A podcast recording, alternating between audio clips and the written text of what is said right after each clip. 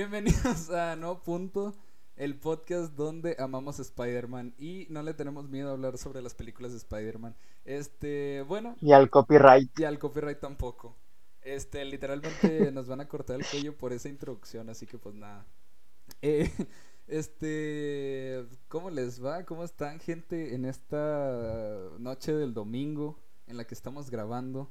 Probablemente ustedes lo escuchen el lunes o el martes, pero pues nada, aquí estamos hablando de, de Spider-Man como siempre.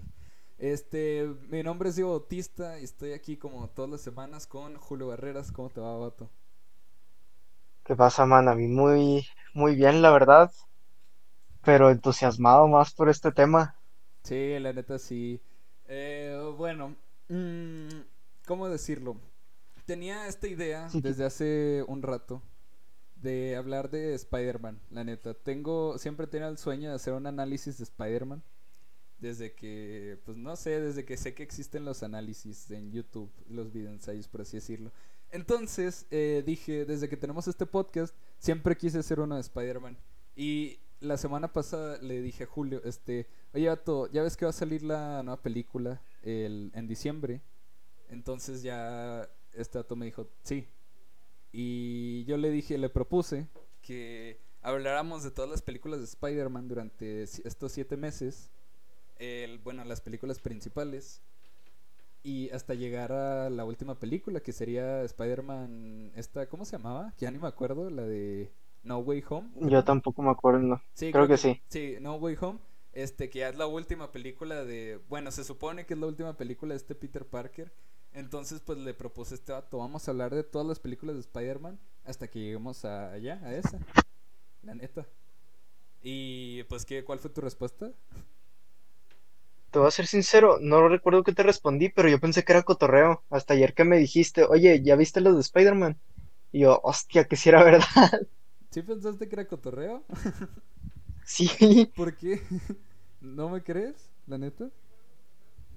No, es que haz de cuenta que lo dijiste así como de la nada, literal, te salió así de, oye, vato, hay que hacer un podcast de Spider-Man. Es que sí lo estuve, ah, bueno. estuve pensando, es que, eh, y la neta dije, ¿sabes qué? Sí se me hace bien chida idea. Bueno, este, aclarando algunas dudas que puedan tener, obviamente pueden dejarnos dudas, pero obviamente no van a ser todas las semanas de Spider-Man. El chiste es hacer una, un análisis, por así decirlo, o comentar una película de Spider-Man cada mes. Eh, iniciamos este mes porque precisamente faltan siete meses para que salga la próxima película. Siete, ocho meses para que salga la próxima película. Entonces, pues nada, eh, va a ser una película de Spider-Man cada mes. Vamos a comenzar, pues va a, eh, va a ser por orden cronológico, como fueron saliendo. Entonces, pues nada, espero que lo disfruten. La neta, a nosotros nos gusta mucho Spider-Man y las películas originales y casi todas las películas. Pero, pues nada, eh, creo que disfrutamos todavía más hablar de ellas. Entonces, pues. Así es. Pues eso sería, yo creo que todo por introducción. Podríamos extenderlo más, pero siento que ya deberíamos ir al medio de la película, la neta. Así es. Así que, primero que nada, ¿qué vamos a analizar? ¿La película en sí? Vamos a analizar, pues nada, vamos a recordar todo lo que podamos, recordar los momentos puntuales. Eh, yo vi esta película para hacer este análisis, bueno, intenté hacer un análisis, tengo un chorro de anotaciones que hice, me puse a ver entrevistas a los actores, me puse a ver las escenas eliminadas, me puse a ver prácticamente todo. Eh, yo creí que estaba entusiasmado hasta que me dijiste que tenías anotaciones. No, sí, es que sí tengo las anotaciones, la neta. Porque de hecho justo vi la película eh, ayer, de hecho. No, no, la vi ahorita más temprano. Y pues nada, es todo eso. Pero bueno, antes de comenzar, eh, recuerden eh, que nos pueden escuchar en Spotify, en Apple Podcast y en Google Podcast. También en Breaker y en, otro, y en otros lugares, pero la neta, los principales son esos tres, Apple Podcast, Google Podcast y Spotify. de hecho, tengo, que por cierto, un anuncio, la neta. Sí, eso, eso mismo que te iba a decir. Eh, mira, te voy a contar. Hace cuenta que eh, yo tengo el host que tenemos para subir los podcasts, eh, se llama Anchor. Entonces, eh, Anchor va directamente con los pues, con estas páginas de podcast, con Google Podcast, Spotify, y les pide pues los datos, ¿no? O sea, lo, cómo le está yendo al podcast, rendimiento y todo ese rollo. Entonces yo veo los datos en, en Anchor, pero también los puedo ver en Spotify y en, en Google Podcast y en Apple Podcast.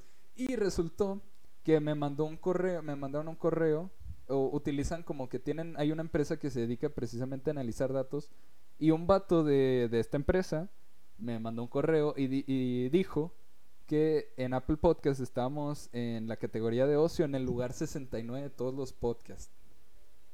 Así es. Y así me quedé así de, wow, wow. Vamos progresando poco a poco. Estamos, estamos avanzando, la neta. Estamos avanzando bastante, de hecho. Y la neta sí me sorprendí. Obviamente, pues no hay tanta gente en, en, Apple Podcast, pero sí hay bastantes podcasts, la neta. Y estar en, en, la categoría así de leisure, de, de, ocio, en el lugar 69, eh, se me hace un honor, la neta. Y luego, y más porque es el número 69, entonces, la neta, pues es lo mejor que nos podría haber pasado. Muchísimas gracias a quienes estuvieron escuchando, a quienes compartieron en especial. Compartan este podcast, la neta, si les está gustando. Creo que es la mejor forma en la que podemos saber que les gusta, que compartieron esta experiencia con, con alguien más. Este, la neta, eh, este proyecto era algo que yo pensaba que no iba a durar tanto. Porque soy una persona muy floja, la neta. Pero eh, como que viendo el apoyo que recibe, sí dan ganas de continuar con todo esto. la verdad es que sí, man. Entonces vamos a tratar de seguir mejorando en lo que podemos. Y pues nada, se vienen grandes cosas. Este es nuestro primer, por así decirlo, proyecto tantito más grande en el que vamos a hablar de las películas de Spider-Man. Entonces, pues nada, disfruten el podcast y pues yo digo que comenzamos. Eh, no sé con qué te gustaría empezar, eh, con un contexto rápido de cómo, de dónde surge la película y dónde y por qué se produjo y todo el rollo. pues si quieres eso dilo tú, porque yo la verdad solo sé los inicios de los cómics y no sé a qué te refieras tú. Ok, mira, uh, ok. Eh, para quienes no sepan, esta película surge eh, después de un bueno, todas las películas de superhéroes tienen una fuente original. La mayoría de superhéroes eh, son creados en los cómics, la neta.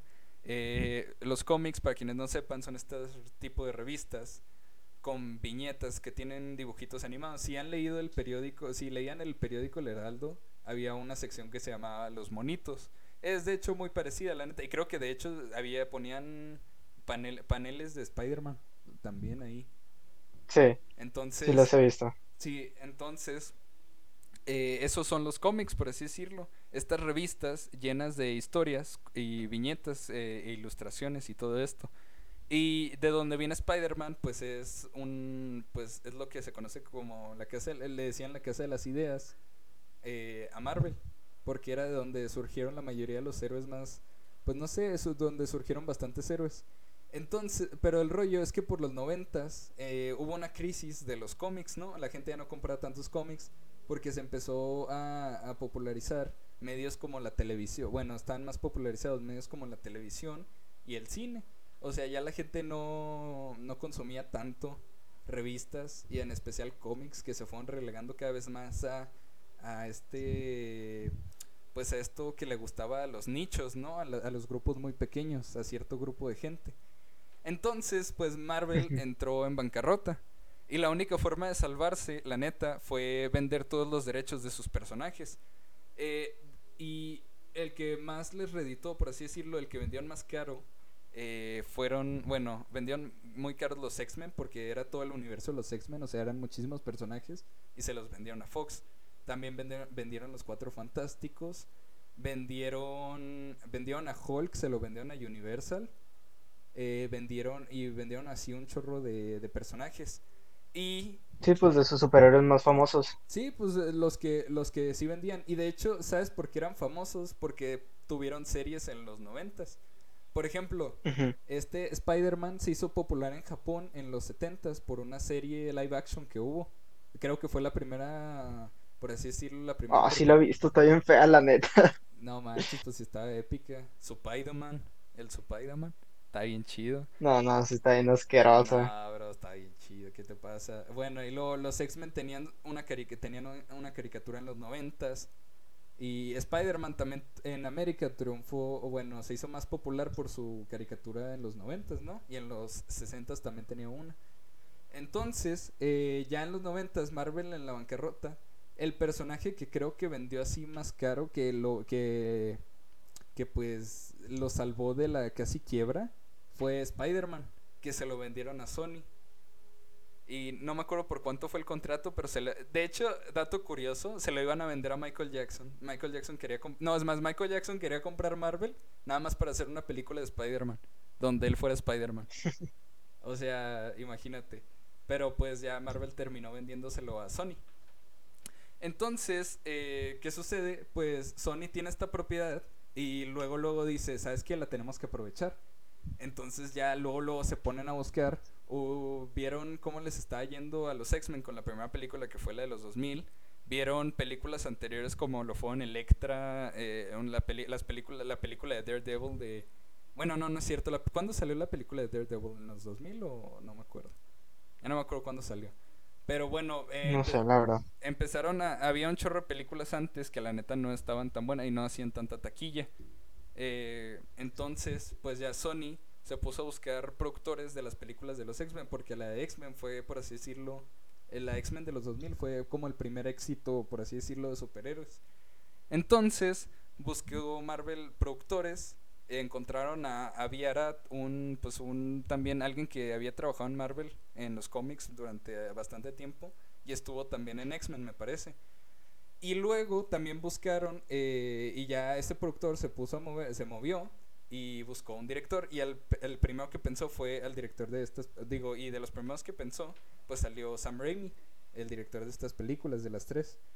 Entonces, pues nada, y así es como surge esta, esta, esta película eh, Sony intentando ya aprovechar esta franquicia. Y pues nada, eso es lo que tenemos ahorita, es un legado enorme el que tenemos. De hecho, esta película también tuvo muchísimos problemas de producción, porque si te fijas, hay muchos efectos por computadora en la película. Que, que en ese momento pues era impensable, era incosteable, la neta. De hecho, Spider-Man en su momento fue una película cara. Eh, tenía un presupuesto de 100, millones de 100 millones de dólares de hecho, el dato exacto eran 144 millones. Entonces, sí, 144 millones de presupuesto tenían. Pónganse a ver que Avengers Endgame costó 300 millones de dólares. O sea, literalmente la primera Spider-Man costó la mitad de eso. O sea, entonces sí, estuvo, sí estuvo cara, la neta. Y nadie se esperaba el éxito que iba a ser. Entonces, pues nada, creo que ahora sí ya podemos hablar de la película. Ya fue un contexto, por así decirlo. Así es. Primero que nada, ¿a ti te gusta la película? Claro que sí. Yo, yo. Sí, ¿dónde crees que nació mi fanatismo Spider-Man? Sí, yo amo esta película también, la neta. Sí, es que la neta sí, lo chido, se me hace que lo chido de esta película es que como que sí se basaron bien, bien y no le cambiaron muchas cosas eh, a conforme a los cómics. Mm, Porque siento yo que muchas películas donde la riegan es que como que o le quieren agregar demasiada comedia o le quieren quitar personajes, añadir personajes que no deberían de estar ahí, que luego ya no saben qué hacer con ellos.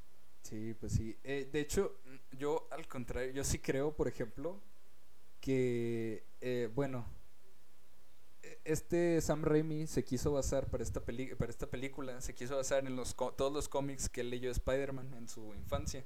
Entonces, este vato, pues él tenía las épocas clásicas de Spider-Man. O sea, él tenía a, la época dorada, así cuando surgió Spider-Man en, en 1962. Este es el, el Spider-Man del que este vato era fan.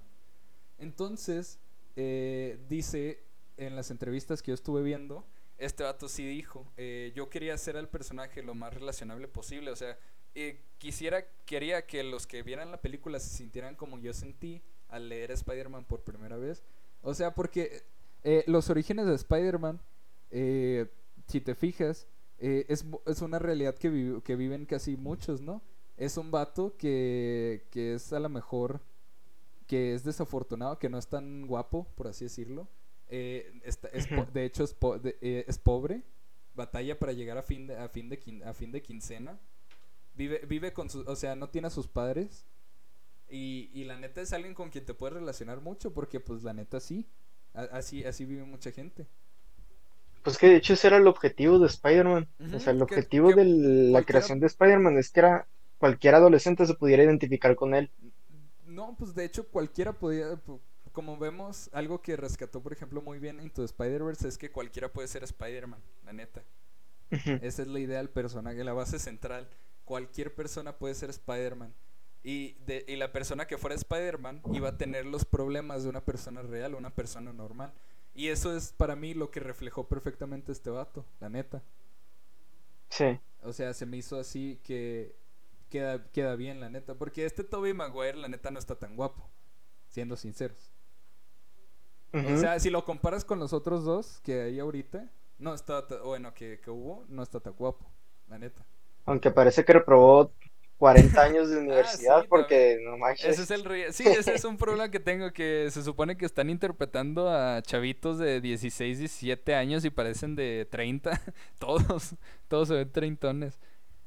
Literal. Sí, ese, ese sí es algo así, gacho. Pero bueno, ¿cómo quieres hablar de la película? ¿Así momentos exactos o quieres que nos vayamos eh, viendo qué pasa durante la película o quieres hablar de personajes? Yo qué sé. ¿Cómo quieres? Pues yo diría que como me lo contaste hace un rato, o sea, por, ¿Por como empieza la película, ajá, como empieza la película y de ahí ir basándonos en datos curiosos que pasaron en esas escenas o qué sentimos nosotros al ver esas escenas o algo que podamos reflexionar de esas escenas. Siento yo que así estaría interesante la movida. Sí, ok, está bien. Eh, bueno, entonces pues la película comienza con con un monólogo, de hecho, un monólogo, pero no como los que hace Franco Escamilla, sino un monólogo así de este Peter. este, este Peter rompiendo la cuarta pared y hablándole a la audiencia, diciéndole, esta, diciendo, esta es mi historia. Y este vato dice, como todas las buenas historias, este, hay una mujer, hay una gran mujer detrás, ¿no? Y, y este vato decía, hablaba de Mary Jane, de, de su crush, por así decirlo, su amor no correspondido. Y, y luego, luego, este vato. Lo primero que vemos es este vato intentando alcanzar el autobús. Eso es lo primero. Es el primer contacto que tenemos con Peter Parker. La primera impresión que tenemos de este vato. Y ya desde ahí te dicen: Este vato es un perdedor. No le va bien. O sea, tiene, tiene muy mala suerte. Eh, no le va bien. Y todo ese rollo. Entonces, pues nada ya está Mary Jane, pues ve a este Peter y le dice al conductor del autobús que también, como, eh, y es lo que me gusta, que todo el mundo lo está tratando de, de, su, de, su, de su mencito. O sea, hasta el conductor del autobús le, eh, como que le pisaba, pero luego le frenaba y todo el rollo para que intentara alcanzar el camión. Entonces, me, me, me, gusta como todo el mundo como que lo trata bien feo y todo el rollo. Me, me, me gusta ese, pues no sé, me gusta eso, como que sí le da como que ese sentimiento. Como que sí te ponen en contexto rápido de este vato es un perdedor. Este vato no le va bien, la neta. Sí, este vato da asco en pocas palabras. Sí, sí, así es. Entonces, pues ya detienen el autobús y este vato se sube y pues lo siguen bulleando, ¿no? Le ponen el pie y se cae y ya. y esa es, por así decirlo, la primera escena. Ya lo siguiente que sabemos es que ya va, están en un viaje hacia un laboratorio de arañas o de insectos, creo. Y aquí es donde es como que un conservatorio, una reserva, yo qué sé, un laboratorio, por así decirlo. Entonces ahí están pues viendo algunos animales, algunos insectos y hay una exposición sobre arañas. Eh, de hecho, me gusta mucho esta parte porque creo que ya te dice más o menos quiénes son los personajes, ¿no? Este, por ejemplo, este Peter, ya luego, luego, pues ya desde la primera escena vimos que es un perdedor y lo seguimos viendo en esta escena porque no le habla a Mary Jane. Acá de que de hecho eh, llega este Harry y le dice, oye, háblale. Y, y, esta, y este vato le dice, no, no, la neta no me dan ganas y no, no puedo hacerlo. Pero este vato bien aprovechado, el Harry dice, eh, ah, bueno, huyo. Ya. Simón. Eso me encanta, de que este amigo este supuesto amigo, la neta, que vamos a ver a lo largo de las tres películas por qué no, no, no, es, un, no es un buen amigo este vato. Yo no sé qué hace Peter ahí. la neta. No, la neta sí. Top peores amistades que puedes tener, Harry Osborn. Sí, la neta, ese vato pasó de lanza. Re mal amigo que es. Entonces, eh, pues nada, ya eh, este Peter le toma unas fotos, eh, le dice a Mary Jane, le, por fin le habla y le dice, oye, ¿te puedo tomar unas fotos? Y ya le toma las fotos, pero en eso una araña estaba bajando, una araña que se escapó, una araña genéticamente modificada, pues lo pique y pues le da los poderes que ya todos conocemos, ¿no? Eh, algo que me parece interesante, por así decirlo, uno de los primeros poderes que se menciona, pero no lo menciona nadie, ninguno de los personajes principales, lo menciona como una de las que les está dando el tour, es que ella dice, este, las arañas tienen como que un sentido arácnido que les advierte el peligro, pero lo dice de fondo y nadie más en la película vuelve a mencionar el sentido arácnido. O sea, esto que se nos quedó, por así decirlo, en la cultura, creo que nadie lo mencionó en esta película. O sea, todo el mundo lo conoce como sentido arácnido, pero en la película solo lo mencionan una vez y ni siquiera lo menciona nadie importante, por así decirlo. Entonces se me hizo muy así bien extraño porque tú lo conoces como sentido arácnido toda la vida, ¿no? Sí, pero ¿quién nos enseñó que era el sentido sí, arácnido? Exactamente, o sea, por ese, y, y, luego es un comentario así, pero de fondo, y, y, que no, que a veces no te das cuenta, pero ya, y se me hace bien raro, la neta. Se me hace súper raro. Así es. pero, bueno, seguimos en la película. Sí, así es. Entonces, este, ya al mismo tiempo, este vato le pica la araña y pues empieza a sentir mal, ¿no? y ya regresa a su casa que, y nos damos cuenta de que vive con sus tíos. O sea, aparte de no llegar a tiempo a la escuela, digo, aparte de perder el autobús, de que lo tratan bien feo, aparte no tiene padres. Y ya te quedas ahí también. Uy, valiendo, este le, llueve sobre mojado.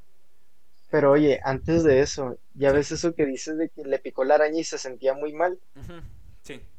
Tienes que tener tus, vaya, tus bolas genitales así de grandes para que te haya picado una araña que primero que nada no sabes nada de ella, se veía de todos los colores y si estás viendo una hinchazón enorme, no ir al hospital. O sea, no sé qué estaba. yo literal, desde que me hubiera picado la araña, yo ya estaba en el hospital. Exacto, se quería suicidarme, Kai. Si no se hubiera convertido en Spider-Man, se muere. Es que, no, de hecho, si me pongo a pensar y yo sí digo, chale, vato, con una vida tan, tan fea como, o sea, con una vida tan culera como esa, pues yo también creo que ese vato ya está esperando a morirse. está esperando la excusa para morirse. ¿Sabes? Y despierta y está marcado, fue como que, ¿hola?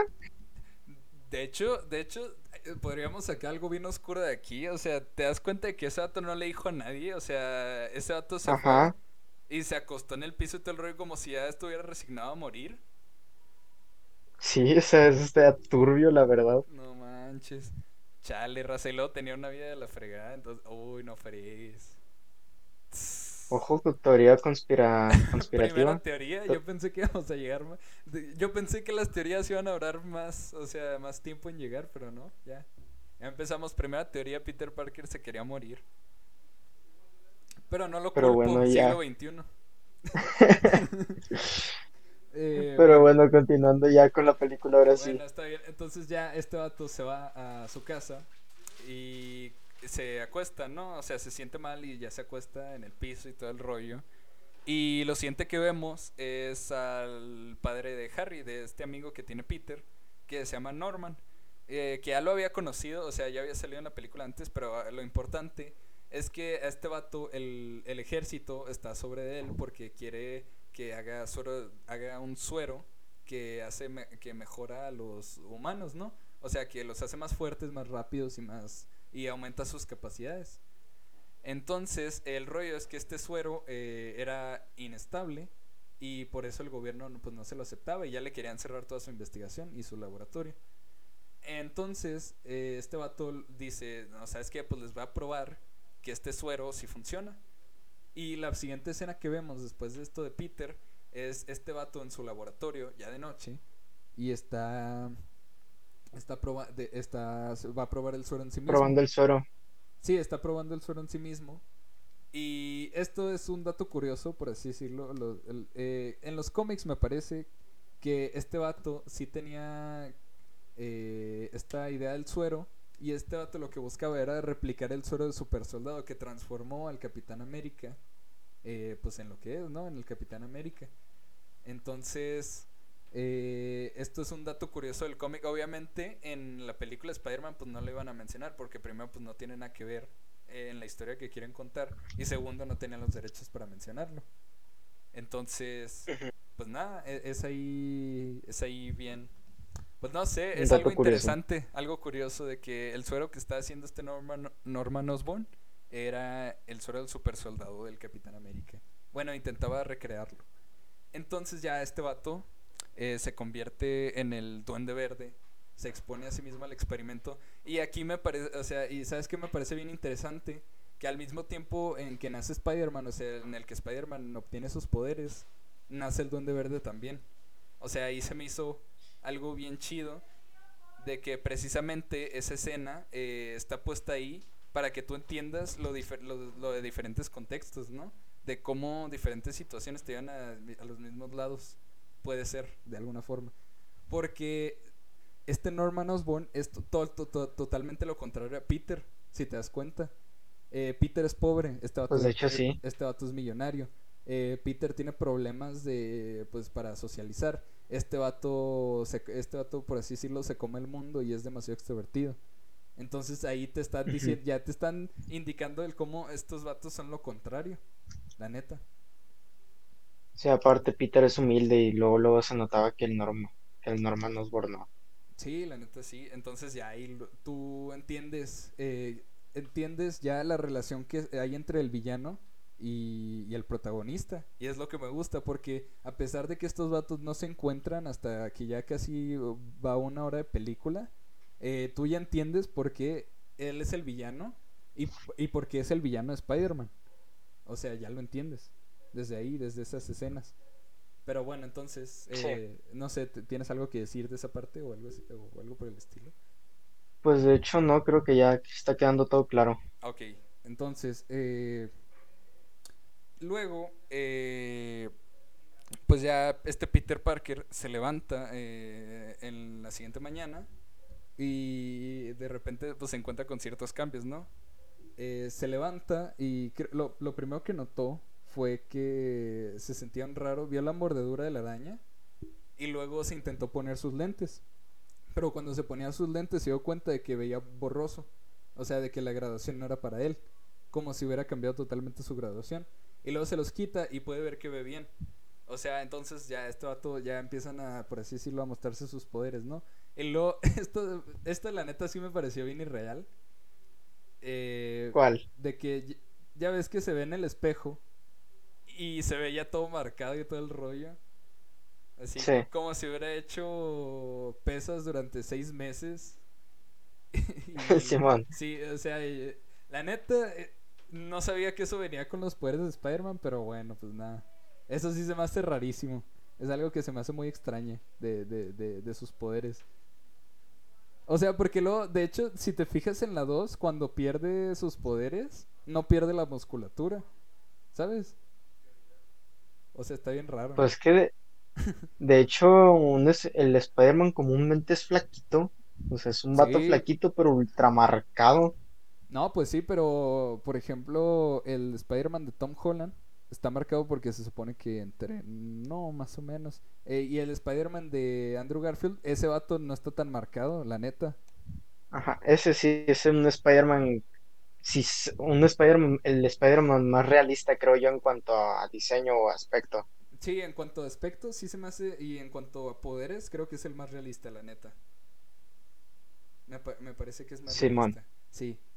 Entonces, pues nada, pues es algo raro de estos poderes. Entonces ya este vato se va a la escuela y, y pues encontramos ya los primeros memes. O sea, ya los primeros memes ya salieron hace un rato. Por ejemplo, este de Norman Osborn de soy un poco de científico. ¿Cómo se llama? Hay un poco de científico. Yo también tengo algo de científico. Sí, yo también tengo algo de, de científico.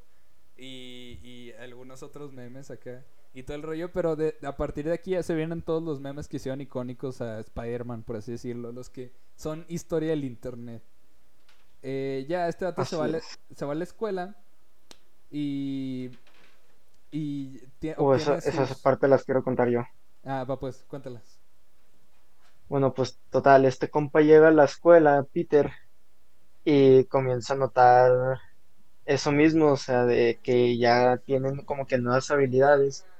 Por ejemplo, al momento de traer su bandeja, creo que no recuerdo muy bien si llega Flash y lo, le da un zape o no recuerdo qué le dio. No, mira. Pero total, se sienta. Eh, hace cuenta que. Y. Sí, déjate cuento antes de esa parte ya para que tú digas. Eh, este vato llega a la escuela y llega al comedor, ¿no? A, donde comen todos. Entonces Mary Jane le pasa al lado y se resbala.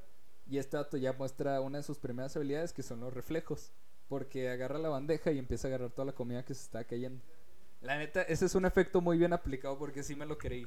O sea, sí es algo que tú dices, válgame, qué, qué rollo. Sí, sí les quedó chido ese efecto especial, la neta. Y luego ya. ¿Sabías, vato, que ese efecto especial no es ningún efecto especial? Esa escena tomó 147 intentos, te lo prometo, tomó 147 intentos porque fue sin efectos, o sea, el vato le aventaron sus cosas, pero o sea, de cuenta que las lo que iba cayendo traía un pegamento que sí se alcanza a ver incluso en la película. Pero haz de cuenta que lo único que tenía que hacer era irlos atrapando y que el pegamento hiciera que se quedaran ahí. Pero el problema fue eso, o sea, que todos cayeran de pie. y se tomó 147 tomas para que pudiera salir al final en la película de esa manera. Terrible, no pues sí se veía bien, o sea, sí se veía real. Fíjate que como que sí vi como que ahora que lo dices sí veo el pegamento, pero no me di cuenta la primera vez, la neta. No, pues creo que nadie se dio cuenta. O sea, de, hecho, ahorita Que la vi, de hecho, ahorita que la vi, no me di cuenta hasta que lo mencionaste. Entonces ya de repente digo, ah, a lo mejor sí. Entonces, pues nada. Sí, sí se alcanza a ver, la verdad. Entonces, pero 147 intentos, no, te pases de lanza. Es que el director es fan de los efectos prácticos. O sea, él prefiere hacer las cosas eh, con efectos prácticos que digitalmente. Y la neta, pues eh, todos los que son efectos prácticos sí se ve bien chido, la neta. Así sí, man. Entonces, pero bueno, prosigue. Eh, no, seguías tú. Ya, yo ya mencioné esa parte. Vas ah, ok. Entonces, total, se lleva eso Mary Jane, se va para su casa.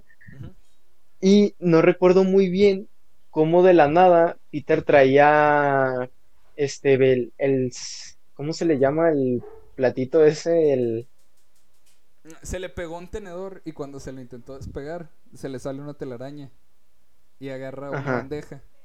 Entonces, ándale, bandeja. Jala la, jala la bandeja eh, intenta despegarse, jala la bandeja y le cae al, al Flash.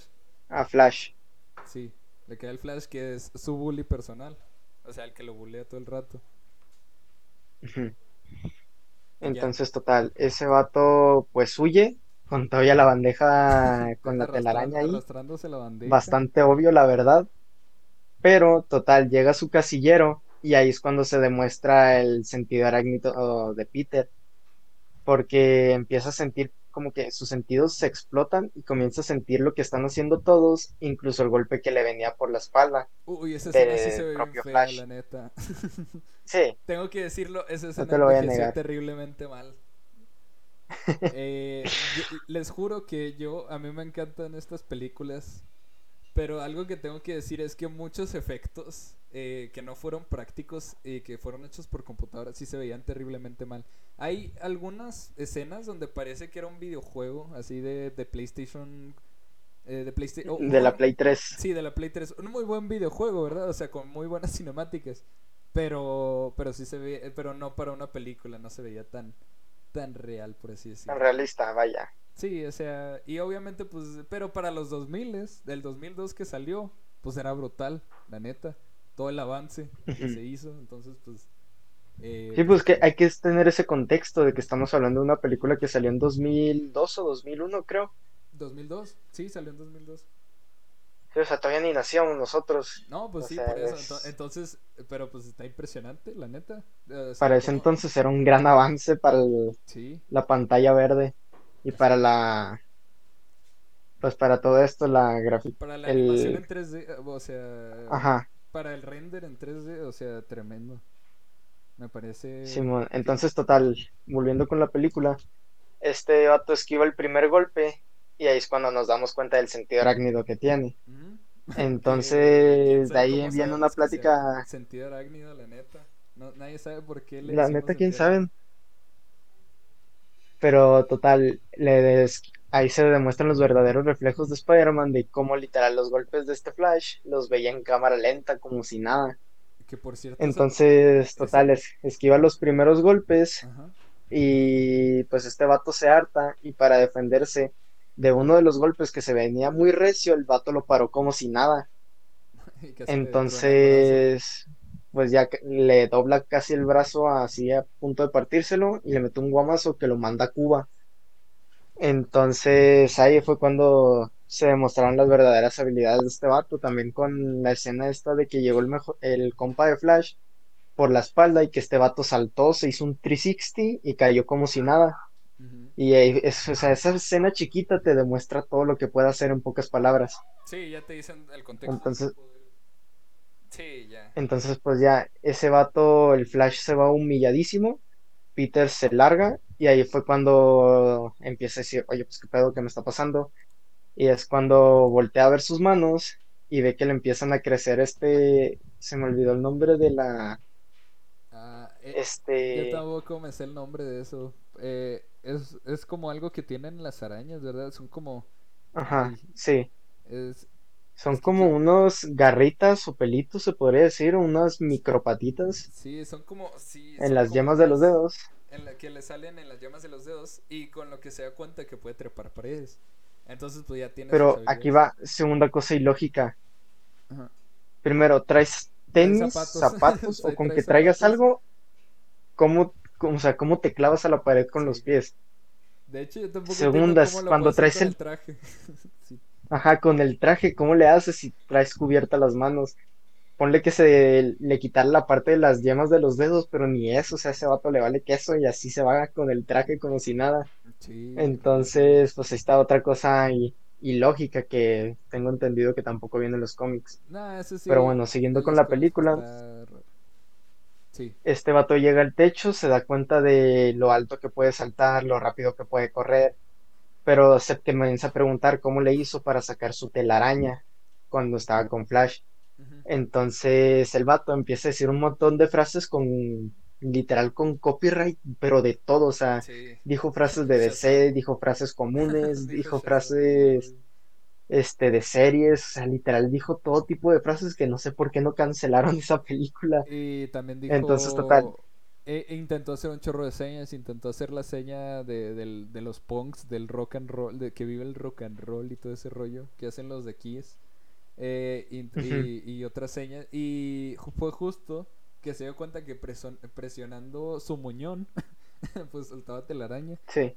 Entonces, pues nada, y ahí suelta telaraña. Y es la primera vez en, en, en el cine que se vio a Spider-Man balancearse. Bueno, espérate. Allá, ¿y a poco no se había visto antes? Ah, no, espérate, es que sí hubo una película en los 70 creo, pero se balanceaba con cuerdas, pero es la primera vez que se veía Spider-Man en el siglo XXI, por decirle, bueno, para decirlo de mejor manera, que, se, que vimos a Spider-Man balancearse, así. O sea, a veces uno no se da cuenta porque ya vives, ya ves, ya vimos a tres Spider-Mans balancearse, pero te das cuenta de lo que significó esa primera vez, la neta. O sea, ya vimos este vato eh, sacar su telaraña y decir, ahí, no, ahí nos sale pues, ahí nos vidrios. hasta la próxima, chavales. Sí, hasta la próxima. Y obviamente, pues como no sabe balancearse, pues se choca contra el muro, la neta. no le sabe a los poderes. Sí. Y pues ya, este vato de hecho, me, me, sorprende mucho porque literalmente ese vato andaba en su receso de, de, la prepa y, se sale como si nada y deja la mochila y todo. Sí, a ese, vale, le vale, a ese vato le vale que eso la vida. sí, o sea, dejó la mochila y todo se, eh, y literalmente eh, golpeó a un vato, huye se va y se sube a un techo y, y, pues nada. Y ya se regresó a su casa porque luego se nota como va corriendo a su casa todo emocionado después. O sea, se le olvidó todo en la escuela. Entonces, pues nada. Pero bueno, ya si quieres sigue contando tú, porque yo la verdad es que no me acuerdo qué sigue de esa escena. Ok, pues nada, ya este Peter eh, regresa a su casa emocionado Y es aquí una de las primeras cosas así que, que me doy cuenta. Este vato antes de irse a la escuela le había dicho a su tío que iban a pintar la cocina. Este vato ya llega bien noche, o sea, ya llega bien tarde. Y cuando entra ve ya la cocina pintada y ve que y ya sus tíos están dormidos. O sea, entonces ahí te das cuenta, eh, por, e, es, ahí donde te dicen, este vato no es responsable sin decírtelo, ¿sabes? O sea, porque esta ya se comienza a notar. Sí, tenía un, este tenía un compromiso y, y, no lo cumplió. O sea, le dijo a su tío, no empieces sin mí. Y, y le dijo el tío, tú tampoco empieces sin mí. Y ya cuando llega este vato, la cocina ya está, ya la había pintado el tío. Y... Sí, fue ya cuando comienza la cosa entre superhéroe y vida normal.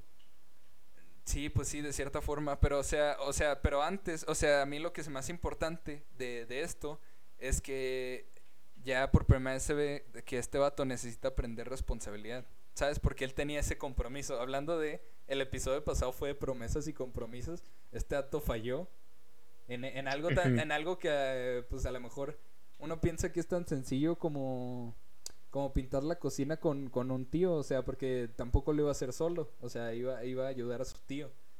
Entonces, y este vato falló en eso. Entonces tú dices, esto es lo que este vato tiene que aprender, responsabilidad. Ya desde ahí podemos ver por primera vez este, esto que le falta. Y pues nada, ya sale a sacar la basura y conoce a Mary Jane y sus problemas y sus problemas familiares y todo el rollo. Sí. Eh, y pues nada, ya hablan un ratillo de qué quieres hacer terminando la prepa y todo el rollo. Y este Peter le dice de que no, pues nada, pues me voy a ir a la ciudad. Porque estos vatos viven en los suburbios, o sea, viven en Nueva York, pero viven en Queens, en los suburbios. O sea, no es, no es donde están los rascacielos ni nada de ese rollo. O sea, es un poco más alejado. Entonces, em, pues nada, están contando sobre su vida y esta es una de las partes también muy importantes porque es de los detonantes de la película, de que esta Mary Jane le, pues ya le dice, estaría chido salir algún día, o bueno, le dice algo así como que eh, nos vemos pronto y se va con este Flash Thompson. Y este Flash eh, tiene carro nuevo y le dice, oye, ¿te gusta el carro y todo este rollo? Y entonces ahí es donde, Pete, eh, es ahí donde Peter dice, ¿sabes qué? Yo necesito un carro para impresionarla. Sí, man. Y ya. Ya vámonos más rápido, vámonos más rápido. Sí, sí, vámonos más rápido. sí, porque. Ok, este vato ya dice: eh, Necesito un carro para impresionarla. Y es aquí donde dice: Voy a ser luchador y voy a ganar voy a intentar ganar dinero para comprar un carro eh, bueno, usado. Y ya se va, este vato engaña a sus tíos, dice voy a ir a la biblioteca y el tío lo lleva a la biblioteca, pero este vato ya se va por otros lados, ¿no? Eh, se va Ajá, pero todavía le dice al tío, espérame aquí. Bueno, no, no le dice espérame aquí, pero ah, le dice, tipo, voy a, estar, voy a estar en la biblioteca. no recuerdo si le dijo, recógeme aquí o espérame aquí. No, no recuerdo eh, cómo estuvo la onda, pero que el tío Ben tenía que estar ahí. No, el tío, no, el tío le dijo, eh, voy, a, voy a recogerte, hasta, te voy a recoger más tarde. Y le da la primera plática, ah, y le da la plática. Necesitas un gran poder conlleva una gran responsabilidad. Este, porque este va todavía golpeado a Flash y el tío se, y el tío pues se enteró. Me imagino que porque le habrán llamado a la escuela o quién sabe por qué. Pero le dice, un gran poder conlleva una gran responsabilidad. Y la primera vez que escuchamos esta frase, pues si te fijas, o sea, para una persona que vio la película por primera vez y no conocía a Spider-Man, esta frase pues al principio pues no significaba nada. O sea, era como que, ah, sí, gracias tío. Y, y es aquí lo impresionante de cómo esa frase se vuelve tan importante durante todas las tres películas y durante más de 20 años, porque todavía hasta ahorita recordamos esa frase y, y sigue siendo como que el punto de partida para Spider-Man. de, de, hecho, dato curioso sobre esa frase, en los cómics no la dijo el tío Ben, la decía el narrador de la historieta. Mm, sí, ah, sí, eso sí, eso sí lo sabía. Eso, no me acordaba, pero sí lo sabía, creo. Entonces, pues nada. Simón, esa frase no la dice el tío Ben, la dice el narrador de la, de la película, o sea, en eh, la, del cómic. En este caso, debería de haberla dicho Peter Parker, pero o sea, que venga el tío Ben, siento que tiene esa esa sensación de como que Peter se la tiene que tomar personal. Sí, como que le agrega más más contexto, más significado, como que tiene más significado que se la diga el tío Ben. Entonces, pues nada, esto sí que por... Bueno, ah, sí, sí, No, di, tú, rápido. No, no, es que eso ya es de la otra película, de la 2. Ya, está bien. Entonces, eh, este vato ya dice, nos vamos, eh, no, ya dice, voy a estar en la biblioteca. Eh, le dice, no, tío, no me, le dice, no me sermones, no eres mi papá. O sea, también es un trauma con no tener padres. Este vato le dice, deja de pensar que eres mi papá. Y ya se va este vato todo enojado. Y dice que va a la biblioteca, pero se va a, un ring de lucha para intentar, a las luchitas. intentar ganarle a, pues a, pues a un luchador así, alguien de la WWE. Le va a ganar al, al ¿cómo se llama? Al John Cena o a La Roca o a cualquiera de estos vatos. Entonces, pues nada, ya. Me toca, me, me toca decir, me toca decir. Entonces, para hacer, no hacerles el cuento largo, este vato entra a la lucha enmascarado, le dice el nombre al presentador, o sea, él todavía no es Spider-Man en sí, pero le dice el nombre de el el hombre este, el, presentador le pone su nombre, lo bautiza de cierta forma. Es como una forma de representar. Sí, no recuerdo qué nombre. Que, que Spider-Man viene, o sea, el Spider-Man es, el, es la representación del pueblo, por así decirlo. Porque el pueblo le pone su nombre. Literalmente. Bueno, un presentador que al final se equivocó del nombre, también se pasó de burger el presentador. Sí, también. Total, este vato le dicen, tienes que estar tres minutos contra este compa. Si duras tres minutos, te pagamos, creo, 20 mil dólares. o, no me acuerdo cuántos eran. Eran tres mil dólares. por tres mil dólares no vale la pena. Total, este vato, este, rápido le hace las técnicas de Spider-Man y lo derrota, creo, en un minuto. En o en un minuto y medio. O sea, no pasó los tres minutos. Entonces este vato pues se queda feliz diciendo a Wilson voy a cobrar tres mil dolaracos y le di, le empiezan a dar los billetes y solo le dieron que nada más le dan 100, ¿verdad? Sí, nada más Ajá, y pues el Peter dice, oye, pues qué onda, ahí decía tres mil dólares y el compa dijo, pues que no duraste tres minutos, lo derrotaste en uno. Entonces le dice el compa, oye, pero es que me estás estafando, yo necesito los tres mil dólares y le dice el compa aquí una frase importante, tus necesidades no son problema mío. Entonces, pues Peter enojado dice, pues vale nepe y se fue. Y en el camino al elevador de ida, asaltan al compa este, el que le debía de dar los tres mil dólares, lo asaltan y se lleva el dinero. Entonces, haz de cuenta que el camino al elevador, por donde estaba pasando Peter, viene el corriendo el ladrón y le empiezan a gritar que lo que lo agarren. Entonces Peter deja pasar al ladrón y se le acerca a la persona esta de la que le debía dar los tres mil dólares y le dice, oye, ¿por qué no lo detuviste? Entonces el Peter, por venganza, le dice, tus necesidades no son problema mío. Y dejó al ladrón escapar. ¿Sabes qué? A mí, a mí me da un poco. No puedo evitar pensar cómo le iba a detener si el, ladrón tenía un arma. ¿Sabes? que querían que lo disparara? ¿Te o sea, ¿te imaginas que si se hubiera metido, lo hubiera disparado, lo hubiera disparado ahí? Pues sí, la neta sí. O sea, la neta que querían que hiciera que le metiera el pie. o que, que se metiera, que se atravesara, que se. o sea, la neta, ahí sí me quedo pensando. Ya sé, o sea, ¿qué haces contra una persona con un arma? o sea, o sea, sí me quedo. O sea, ¿te imaginas?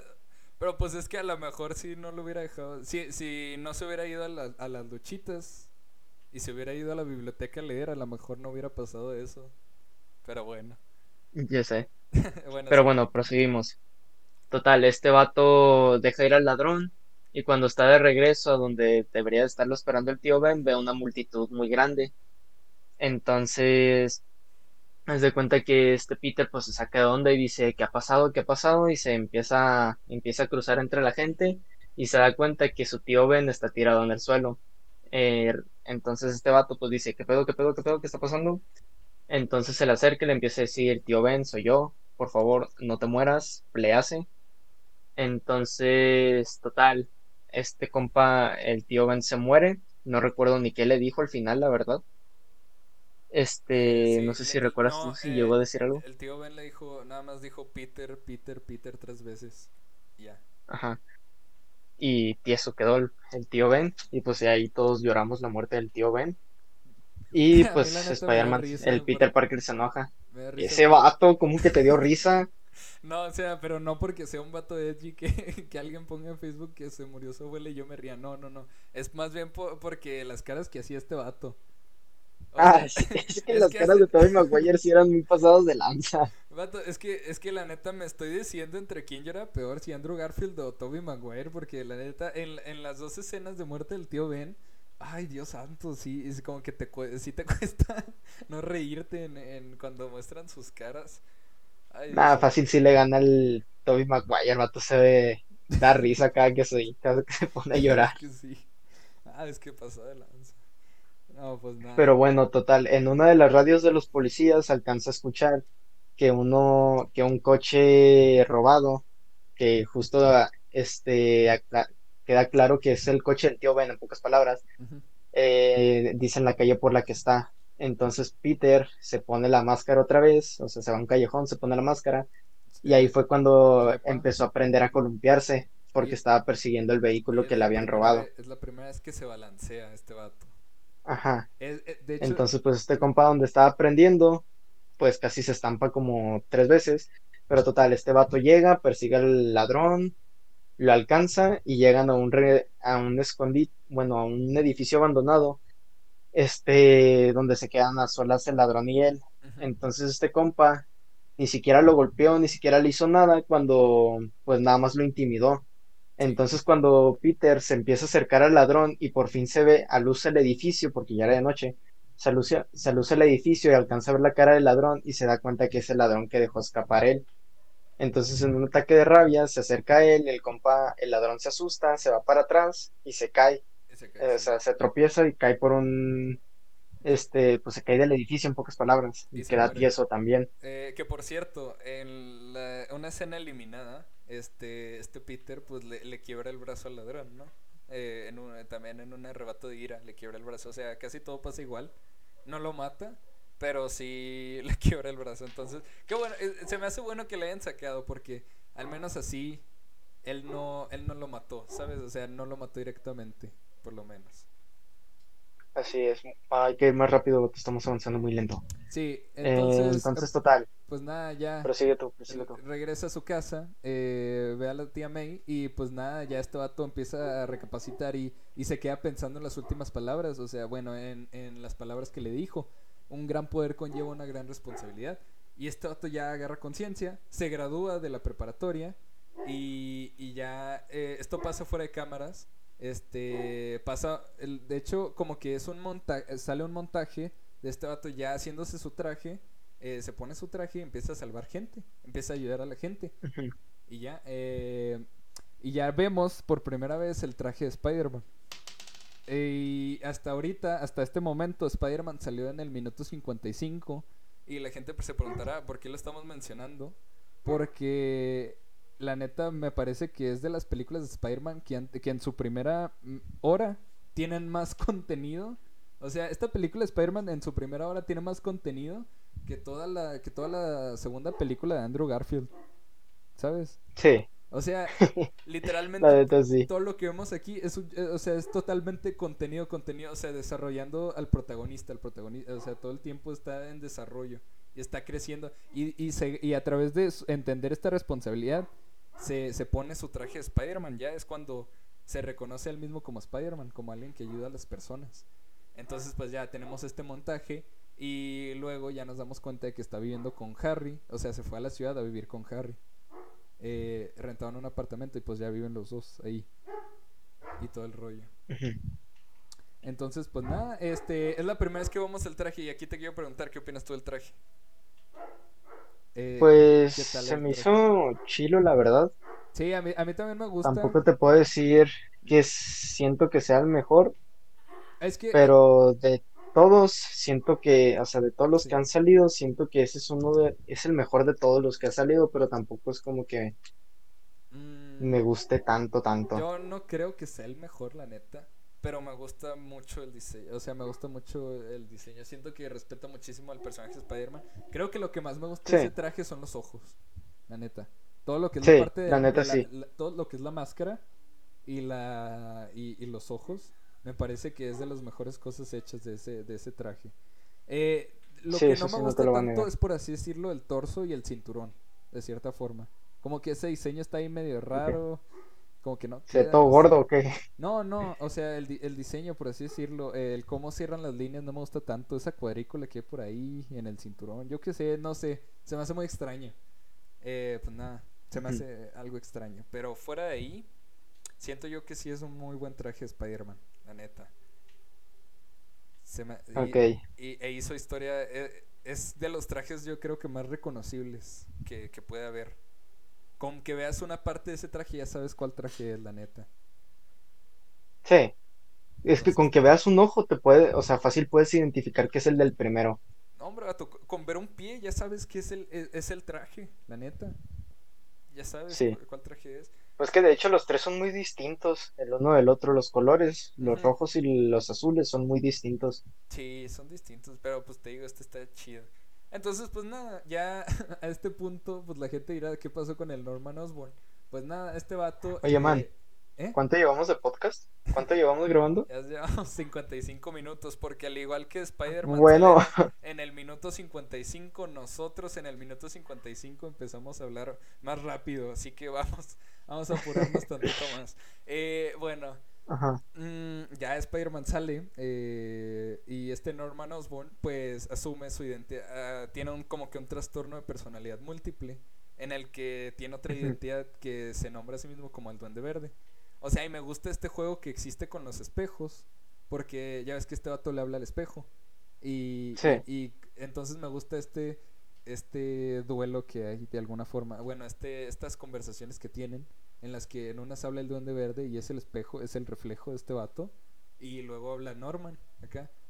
Entonces, no sé, se me hace chido. Y ya este vato asume como, como villano y se pone un, se pone un, un exoesqueleto, un traje, y va a matar a, a los a, a los a los del ejército. Ah, por cierto, Contexto, eh, que expulsaron a Norman Osborn de su compañía. Ah, de su propia empresa. Entonces ya va a matar a los dirigentes de, de, su empresa y a los y a los militares que le querían cancelar su proyecto eh, en venganza. Sí. Y pues ya nada, eh, este vato ya se vuelve villano. Y la primera pelea entre Spider-Man y el Duende Verde sucede en un festival. Así, y pues nada, ahí es el primer encuentro.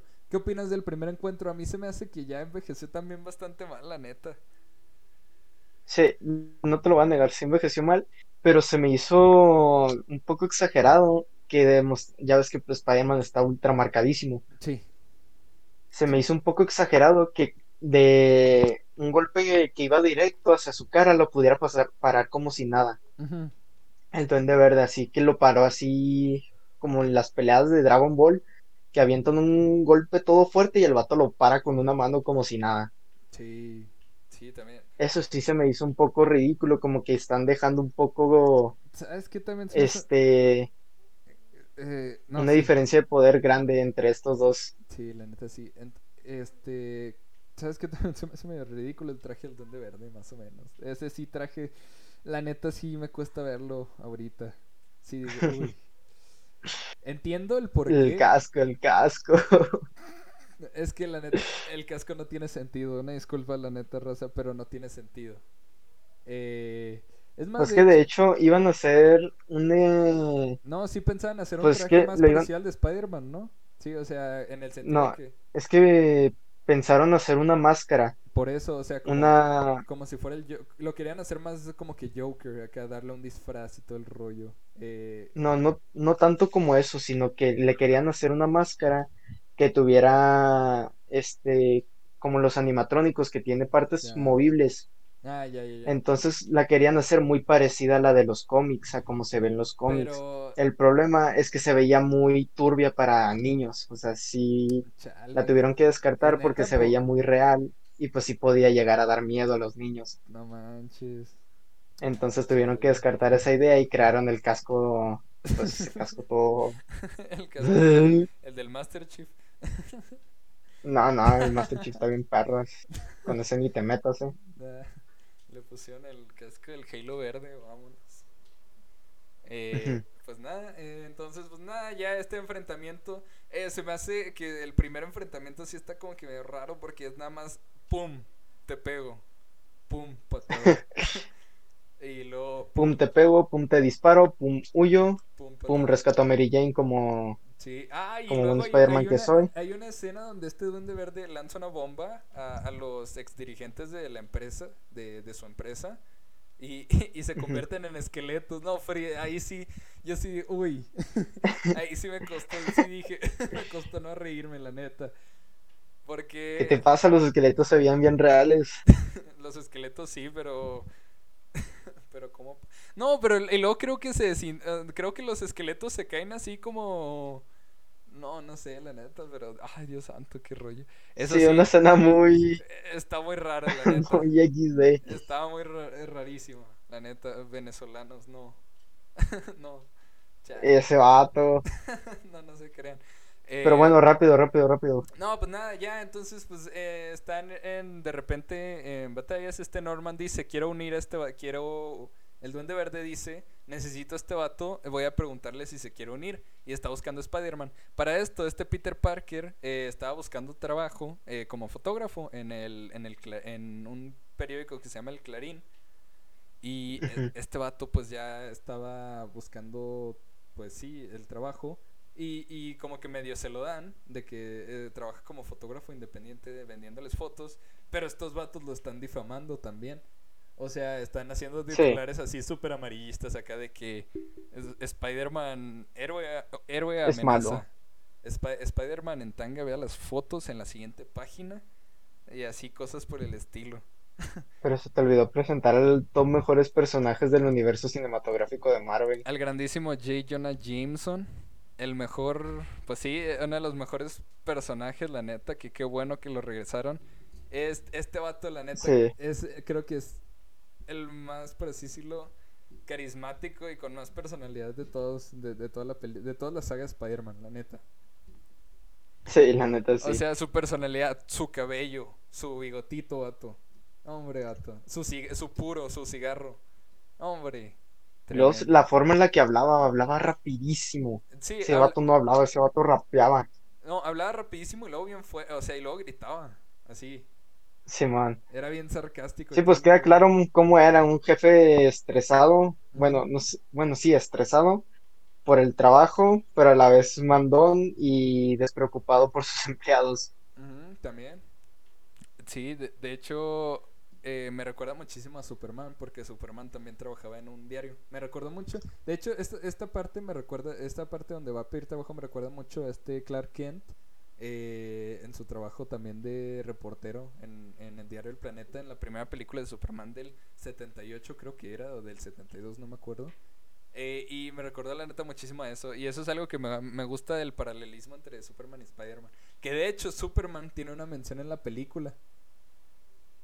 Mencionan a Superman. Acá, hijos. Sí, yo me quedé así. Entonces, pues ya nada, el Duende Verde va a, a buscar a este Spider-Man y pues nada, lo está buscando constantemente, ya lo encuentra y le ofrece unirse a él. Y obviamente Spider-Man pues rechaza, ¿no? O sea, lo, medio lo piensa, pero al final decide que no, que, que todo bien. Este, ahí como que la película tiene, hay ciertas escenas con Mary Jane, este vato entre que me gustas, no me gustas, entre que Mary Jane se sale con este Harry, pero se besa con Spider-Man, que no, que no sabe que es Peter. Entonces aquí está todo como que muy enredado, la neta. Eh, lo que sabemos es que Mary Jane quiere con todos. Así de fácil. La neta. Así es. Y todos quieren con Mary Jane. Y todos quieren con Mary Jane también. Entonces, pues nada. Eh, pues eh, todo muy enrevesado, la neta. me encanta la evolución de Peter Parker de simp a anti-simp en la película. Ahorita van a saber por qué. Este, no, pues nada, pues ya el Duende Verde eh, como es Norman Osborn y es amigo, eh, como es padre del hijo de Peter. Digo, no, es padre de. ¿Cómo se Es padre de. Del amigo de Peter. Del amigo de Peter. Pues nada, eh, llegan a. Se reúnen en una cena y. Y se da cuenta el Duende Verde que Peter Parker es Spider-Man. Y ya se sabe su debilidad. ¿Por qué se preguntarán todos? Van a decir, wow, wow, wow. Gente que no ha visto Spider-Man, por favor háganlo pero haz de cuenta que en un enfrentamiento, bueno, en una ocasión, Spider-Man llegó a una casa que se estaba incendiando. Entonces rescata a los que pudo y le dice, le dice a la policía que se, oye, pues entrégate, y Spider-Man dice, pues, ah, no, no quiero. y justo en el edificio empieza a gritar una señora como si todavía estuviera alguien adentro. Entonces la policía dice, bueno, te esperamos aquí, ve por ella. Y pues Spider-Man le dije, jaja, está re loco, hasta crees que va a volver. Entonces pues ya salta, entra al edificio, busca a la señora y las que era el duende verde. Y empieza el segundo enfrentamiento que tuvieron. Otra escena bien ridícula, vato, la neta. No manches. Sí. ¿Cómo hace la voz de viejecita? Ay, Dios santo. Y, lo, y luego que se voltea. no friegue. Yo sí me asusté esa vato cuando la vi. Yo sí me asusté. Recuerdo que sí me espanté cuando vi la máscara. Y yo, ¡Ah! yo, yo Porque no me lo esperaba, la neta. Entonces, total, empieza el segundo enfrentamiento y se ah. demuestran las cosas más castrosas. Las cosas estas que avientan, que no son las bombas, sino las que vuelan. Entonces, esos son, los objetos más castrosos. Que son Ajá. Drones, eh, eh, los drones antes de que existieran los drones. Así de fácil. Entonces, pues ya este Spider-Man hace lo posible por evitarlos, pero no evita uno. Entonces, total, el edificio empieza a derrumbarse, el duende verde desaparece, Spider-Man huye pero se queda con esa enorme cortada que le hizo el, el dron ese. Pues entonces, total, cuando te... Cuando van a la cena... Cámara, pues yo... cuenta, cuenta. Entonces, este vato tenía la cena esa pendiente con la familia de Harry Osborn, su tía, su, sí, su tía, este, Mary Jane y Norman Osborn. O sea, se iban a reunir todos ellos y él ya estaba llegando tarde. Entonces, cuando llega, este, pues obviamente llega tarde. Y el duende, o sea, el Norman Osborn dice, se queda pensando de primero que nada, llegaste justo después de cuando llegué yo. Y es como que de aquí ya algo anda raro. Después, cuando ya están, se quita el Peter el saco que traía puesto, se dan cuenta pues de la tremenda cosa esta rajada que traía él en su brazo. Entonces, haz de cuenta que le preguntan, oye, pues, ¿cómo te la hiciste? Y Peter dice, no, pues, que me caí de la moto, jajaja. Entonces, pues, obviamente, desde ahí ya dijo Norman Osborn, este compa es Spider-Man. Sí. Entonces... Ah, no, se me olvidó decir esto. ¿Qué cosa? Este, al momento de que él estaba llegando a la casa, cuando se iba a cambiar, él llega a la habitación y justo este, todos escuchan cómo sonó que alguien entró a la habitación y pensaron que era Peter. Entonces llegaron todos y Peter se esconde en el techo. Entonces, como Norman Osborn también tiene un poco más de sentidos, este, una de las gotas de la sangre que traía Peter cae al suelo y el único que la escucha es Norman. Entonces, pues se saca de onda y dice, oye, ¿qué onda? ¿Quién está aquí? Y ve la gota de sangre y pues ya desde ahí empiezan sus sospechas de que es Peter. Pero bueno, entonces total, Peter se esconde, bla, bla, bla, descubre que es Spider-Man y le da... Y lo más asqueroso que puedes hacer siendo un villano es irte por la familia del, se fue por del la héroe. Señora. Se fue por la tía. Entonces le dio un levantón a la viejita y de ahí nacieron también un montón de memes. No, brato, pero es que tremendo. Estaba rezando. O sea, literalmente se esperó a que ella se fuera a su casa y, y llega este vato y, y, le explota el techo de la casa y, y, la, y la deja un trauma así, y la deja en coma, casi que prácticamente. Sí. O sea, entonces pues... y ya nada, pues este Peter se entera, eh, llega con su tía al hospital y ya dice, tengo que ir por el duende verde, la neta. Ajá, porque ya sabe quién soy, pero él no sabía quién era él. no sabía quién o sea, él no sabía quién era el duende verde. Pues ya, entonces vamos a ir todavía más rápido porque ya, estamos tardando muchísimo. Ya, entonces ya se acerca la batalla final. Eh, el Duende Verde se va a ir por. va secuestró a Mary Jane y este Peter Parker va a rescatarla. en una. en un. en una escena muy chida donde se agarra de, de dos banderas. O sea, sí se ve un poco el 3D feo, pero la neta como que se ve chido ese efecto de resortera que hace agarra, agarra dos banderas y se avienta queda con todo contra el duende verde. Y es aquí esta escena donde están en el en un puente, no me acuerdo si era el puente de Brooklyn o el de Queensboro, pero es un Sí, sí era el puente de Brooklyn. Ah, ok, es el puente de Brooklyn. Y este vato pues ya se, eh, se agarra a guamazos, bueno, se intenta agarrar a guamazos con este vato, eh, con el duende verde, pero este vato trae en un... soltó al mismo tiempo un, un fer, digo, no, un, ¿cómo se llama? Un teleférico con personas adentro y a Mary Jane. Entonces, eh, este Peter intenta salvarlos a los dos. Pero entonces ya está en una complicación en la que tiene que, pues tiene que aguantar. Tiene que elegir a quién. No, o sea, no, y luego ya intenta salvarlos y puede, puede, puede agarrar a los dos, pero tiene que, tiene que aguantar ahora. Y mientras el duende verde le está molestando, la neta. Que la neta yo no entiendo por qué no simplemente le, le corta la cuerda y ya. Y, literalmente mueren todos. O porque simplemente no le clava el hélice este que traía, porque no llega y simplemente ¡pam! Sí, también. Clava a Peter, queda tieso. O sea, se queda ahí, eh, ¿cómo se llama? Volándole alrededor, la neta. O sea, ahí sí dije, ay, Dios santo, qué rollo. Que se le queda volando alrededor. Es como que, ay, Dios santo, dato sí está menos. Ahí toda la suerte de Peter cambió. Sí, literalmente ya, pues, ya no pasa. o sea, ya no hay. Pues, terrible. O sea, toda la suerte la gastó en, ese, en esa película, al final. En esa escena. En esa escena nada más. Y pues ya nada, logra salvar a este, al a este teleférico con los niños y a Mary Jane. Eh, los logra poner en un ferry que iba pasando, curiosamente, pero pues nada, el ferry eh, llegó a ayudar. Como que esta parte está padre, porque también como que lo ayuda a la ciudad, ¿no? O sea, y luego hay estos vatos que llegan, que están en el puente, que le empiezan a gritar al duende, verde, al duende verde y le empiezan a tirar cosas, ¿no? O sea, es como... basura. Sí, a tirar basura y llega este Ferry a ayudar a, ayudar a Spider-Man también. Y entonces es como que esta parte en la que eh, la ciudad también es un personaje, como que toda la gente, es como una forma de decir que toda la gente a la que ayudó lo está ayudando ahora a él. O sea, lo está se lo está regresando de cierta forma. ¿Sabes? O sea, y se me hace un detalle padre, la neta. El hecho de que de alguna forma al haber salvado a toda esa gente, ya lo, lo esté, eh, ellos lo estén ayudando a él. O sea, y pues ya, pues ya para acabar, por así, con este resumen de la película, eh, todo termina en que el Duende Verde ya se lleva a Peter, que ya salvó a la gente, y pues ya lo va a matar, ¿no? O sea, se lo lleva, llegan a una mansión abandonada que ya se está cayendo a pedazos. Y, y llega la pelea final. Y llega la pelea final. Empiezan a darse unos golpes, le tiran una bomba a Peter, se la come entera eh, hay otros golpes, patadas. Peter esquiva unos cuantos, le da más golpes. Le tira una pared encima al Duende Verde. Y llega el, momento, por así decirlo, clímax. Eh, Pero deja todo, vato, se te olvidó decir algo importante. ¿Qué pasó? En medio de esa batalla se demuestra que el Duende Verde trae más técnica que el Peter. Entonces, total, Peter iba perdiendo la batalla y pues ya está todo demacrado porque pues le tiraron primero una bomba en la cara.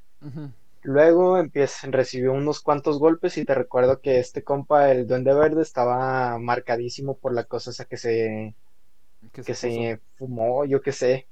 Que se la puso. Entonces, pues que parecía que se lo fumó, vato, porque literal era un humillo, un vaporcillo. Pero total, este vato se demuestra superior, el Duende Verde se demuestra superior a Peter. Pero es hasta que menciona, o sea, están a punto de matar a Peter y es cuando el Duende Verde este, pues cometió la peor idiotez que puedes cometer a alguien que está enamorado. Decir, vas a amenazar a la persona que te gusta. Entonces dice el Duende Verde que, ajá, dice el Duende Verde, no, pues Mary Jane le va a pasar lo mismo que a ti, jajaja. Entonces, pues este Peter dice, mocos. Entonces, cuando lo iban a matar, este, pues saca la fuerza de, la fuerza del amor y es cuando ya dice Diego, o sea, le empieza a devolver todos los golpes, le metieron una pared encima. Entonces, total.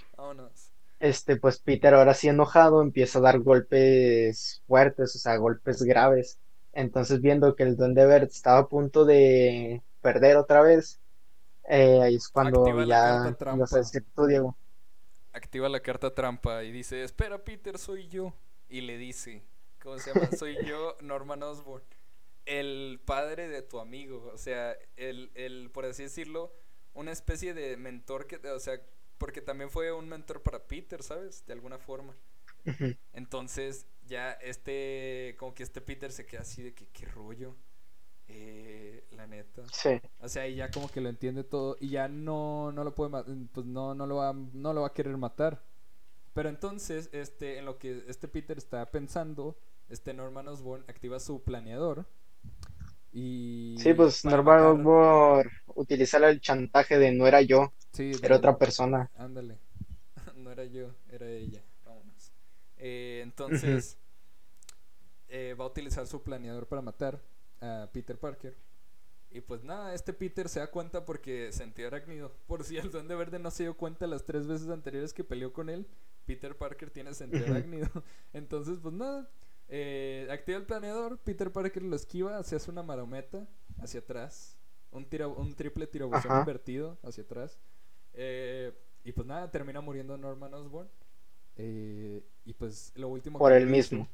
Sí. Se, se, acaba matando. Se acaba matando él mismo. Y lo último que le dice es, no le digas a Harry. no le digas a Harry que yo era este monstruo, por así decirlo. Me gusta y, pues nada, ya como epílogo de cierta forma este vato le devuelve el cuerpo de su papá sin el traje a este pues a, su amigo, ¿no? Y, y Harry obviamente no sabe quién es Spider-Man, pero ya le tiene un odio porque piensa que él mató a su padre. Entonces, ya pues es todo pues no sé, es, aquí donde empieza la encrucijada que va a haber las siguientes dos que se resolverán las siguientes dos películas, ¿no? O sea, uno de los problemas que más importantes que va a haber. Eh, y ya llega el final donde están en la pues, en, el velorio de este Norman y Peter Parker también ve la tumba de su pues de su tío, ¿no? Eh, un gran poder conlleva una gran responsabilidad y se, se acuerda todavía esa frase. Y llega Mary Jane eh, a querer consolarla y le dice, sabes que al final sí te, te quiero, quiero, quiero ser feliz. Si me gustas, man. Y llega este Peter Parker y con la fuerza del antisimple le dice, no. ya, ya Kamashi. Y ya. le dice, no. Y... no pues quiero en pocas palabras. No, la frenzoneó. Y ahí va todo. Ahí realmente es cuando pues empieza eso de es mi don, mi maldición, yo soy Spider-Man, bla, bla, bla lo que todos no sabemos. Pero ahí es cuando realmente se nota que ya se tomó en serio la frase, o sea, ya entendió bien la frase de un gran poder, un gran poder conlleva una gran responsabilidad. Pues sí, eso le porque pues literal prefirió mil veces no arriesgar la vida de Mary Jane, la persona que más le gustaba, la persona por la que fue en sí toda la película y todas las siguientes películas. Sí. Este la tuvo que dejar ir por eso mismo, porque ahora era Spider-Man, si tiene enemigos, van a querer ir por ella, como pasó esa vez. Entonces, pues ese es el dilema que se enfrenta Peter. De que no puedo tener a seres queridos porque los pueden usar en mi contra. Así es. Y pues ahí, ahí lo tienen. Eso le llamo yo crecimiento de personaje. Y, pues nada, y se aventaron una buena, la neta, una gran película de Spider-Man. Y es una película que la neta todos recordamos con cariño. O sea, fácil, yo digo, está dentro de esas películas que marcaron historia del cine, también historia del internet por los memes, o sea, esta película es de la más usada para hacer, es de las que tiene más plantillas usadas para hacer memes de, toda la historia del internet, la neta. la neta, sí. Y también es historia de, de la cultura popular también, o sea, historia de los superhéroes gracias a esta película es la que verdaderamente eh, rompió la taquilla totalmente, o sea, superó todas las expectativas que pudo haber habido en ella. Y en una semana, de hecho, se hizo 100, 100 millones. O sea, se recuperó lo... En una semana. Se, hizo, se recuperó lo invertido luego, luego. O sea, ahorita dirán que Avengers Endgame hizo mil millones el primer fin de semana y todo ese rollo. Pero en los 2000 por una película así de, de, una, de un superhéroe, pues esto era impensable, la neta. Eh, recuperar lo invertido en pues una semana, pues eso, eso Ahorita la neta, lo de moda fue los superhéroes. O sea, lo de todos los, desde 2008 este, que salió la de Iron Man. En adelante la moda eran los superhéroes en películas. Esa era la moda que impuso, o sea, que se puso en 2008, estamos hablando de una película que se creó en 2002. O sea, ese vato se estaba enfrentando a literalmente, pues primero que nada se estaba enfrentando este a eso mismo, o sea, que era una nueva moda que iban a imponer, que los pues superiores también la armaban. No, Alguien que ya llevaba una buena reputación era Batman. Sí, Batman ya lo había hecho y Superman también ya lo había hecho antes, pero que llegaran superhéroes de Marvel, bueno, por así decirlo, que llegara Spider-Man, Spider-Man la rompió como no lo había roto nadie antes. O sea, esa película fue un inicio.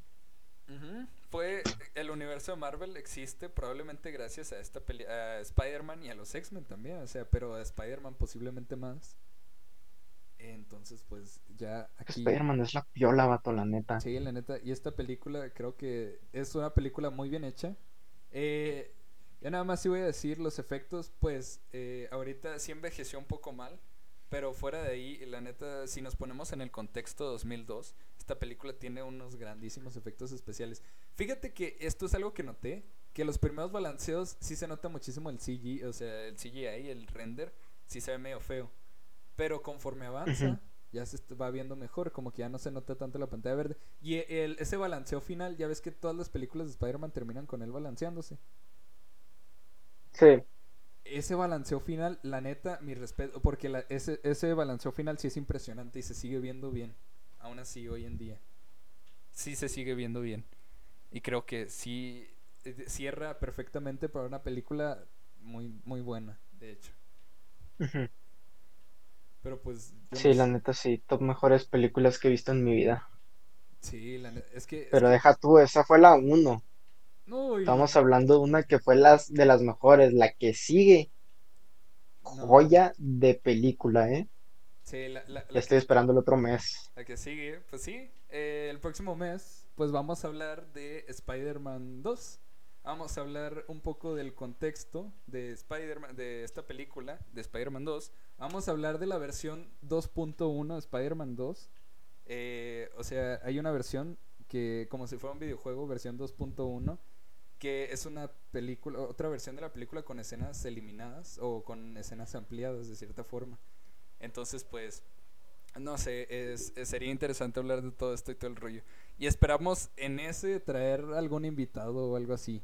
Este, pero la idea es pues ya hacer esto todos los meses con las películas principales de Spider-Man. Estamos viendo si vamos a alcanzar a poner Into the Spider-Verse en, en, esta, pues, en esta recapitulación. Pero ya lo dejaríamos. ya que incluso preferiría poner Into the Spider-Verse que la de Venom. No, pues es que de hecho que yo pensaba sacar Venom.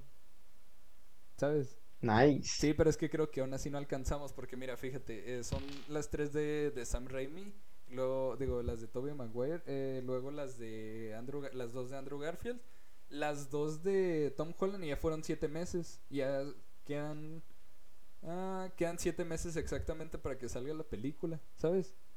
Entonces quién sabe a ver si alcanzamos. Ah, probablemente si no, si en diciembre sale la película de Spider-Man No Way Home si para entonces no hemos alcanzado a hablar de Spider-Verse, hablaremos de Spider-Verse probablemente en enero del próximo año. Así que pues ya, este es un plan largo a través de varios meses que vamos a estar aquí recapitulando las películas. No vamos a hacerlo de todas las semanas porque también se puede hacer algo cansado y no queremos dejar de lado a la audiencia que tal vez no le interese tanto. Entonces, pues... pues nada, entonces es eso el plan que tenemos. Eh, ¿Dónde te podemos seguir, Bato? Ahí me pueden encontrar en Instagram como trulio.54. Eh, y a mí no me pueden encontrar en Instagram como Diego Bautista 7464 y en Twitter como Diego Bautista FN. Y creo que pues ya, eso sería todo por esta ocasión. Los que se aventaron esto hasta acá, mis respetos, la neta. Sí, ustedes son masters de masters. ah, este sí va a durar. ¿Cuánto, cuánto llevamos? Una hora veintitrés. Acá, hijos. Pensé que llevamos ya casi dos horas. No, no, no, dos horas. No, de hecho sí, sí, es que ya llegamos al minuto 55 en el que salió Spider-Man y ya ahí nos fuimos, pum. Vámonos, punto por punto. Es que de hecho ya, no, ya no lo chido del invitado. Ajá, sí, pues pasa como que ya se repite un poco la. Ya no hay tanto Y pues prácticamente eso. Ajá. Prácticamente eso, o sea, la de la pelea, el resumen que les hicimos de la pelea, de la segunda pelea, este, cómo se supo quién era, o sea, cómo supo Norman quién era Spider-Man, el levantón que le hicieron a la viejita, y pues todas esas escenas, o sea, son largas, pero aquí las resumimos en un minuto. Sí, la neta sí. Pues sí. Eh, ese, ese es el rollo, tal vez, con esta película. Pero bueno, lo chido del si puede venir el invitado que ya tenemos planeado quién va a ser. Es que este, si puede venir, lo chido de ese vato es que te resume todo muy rápido y muy, este, muy claro. Sí, Porque ese vato me ha contado resúmenes de cualquier cosa y literal se lo entiendes todo. Sí, entonces esperamos que ese dato nos ayude un poco con la fluencia del próximo episodio. Este, es, pues considérenlo como un piloto de esta sección que intentaremos traer de películas. Eh, pues intentamos hacer medio un resumen, pero también intentamos analizar ciertas cosas. Entonces, pues nada, eso es todo. Eh, muchísimas gracias por escucharnos. Si escucharon este, pues muchísimas gracias. Espero que a este le vaya bien, la neta, porque sí le voy a hacer bastante publicidad. referentes. Y si no le va, ¿qué tiene? Ah, pues es lo que nos gusta a nosotros. pues sí, si no le va bien, pues de todos modos vamos a estar aquí todos los meses. Spider-Man 2, Spider-Man 3, Spider-Man, The Amazing Spider-Man, The Amazing Spider-Man 2, eh, Spider-Man Homecoming, Spider-Man Far From Home, Spider-Man No Way Home, Spider-Man Into Spider-Verse. Todas esas vamos a hablar aquí en este programa. Acompáñenos eh, semana a semana. Y pues nada, eso es todo sería todo por esta ocasión. Recuerden escucharnos en Spotify, Google Podcast, Apple Podcast y ya. y todos los demás. Así es. Entonces, pues nada, chido. Muchas gracias. Bye.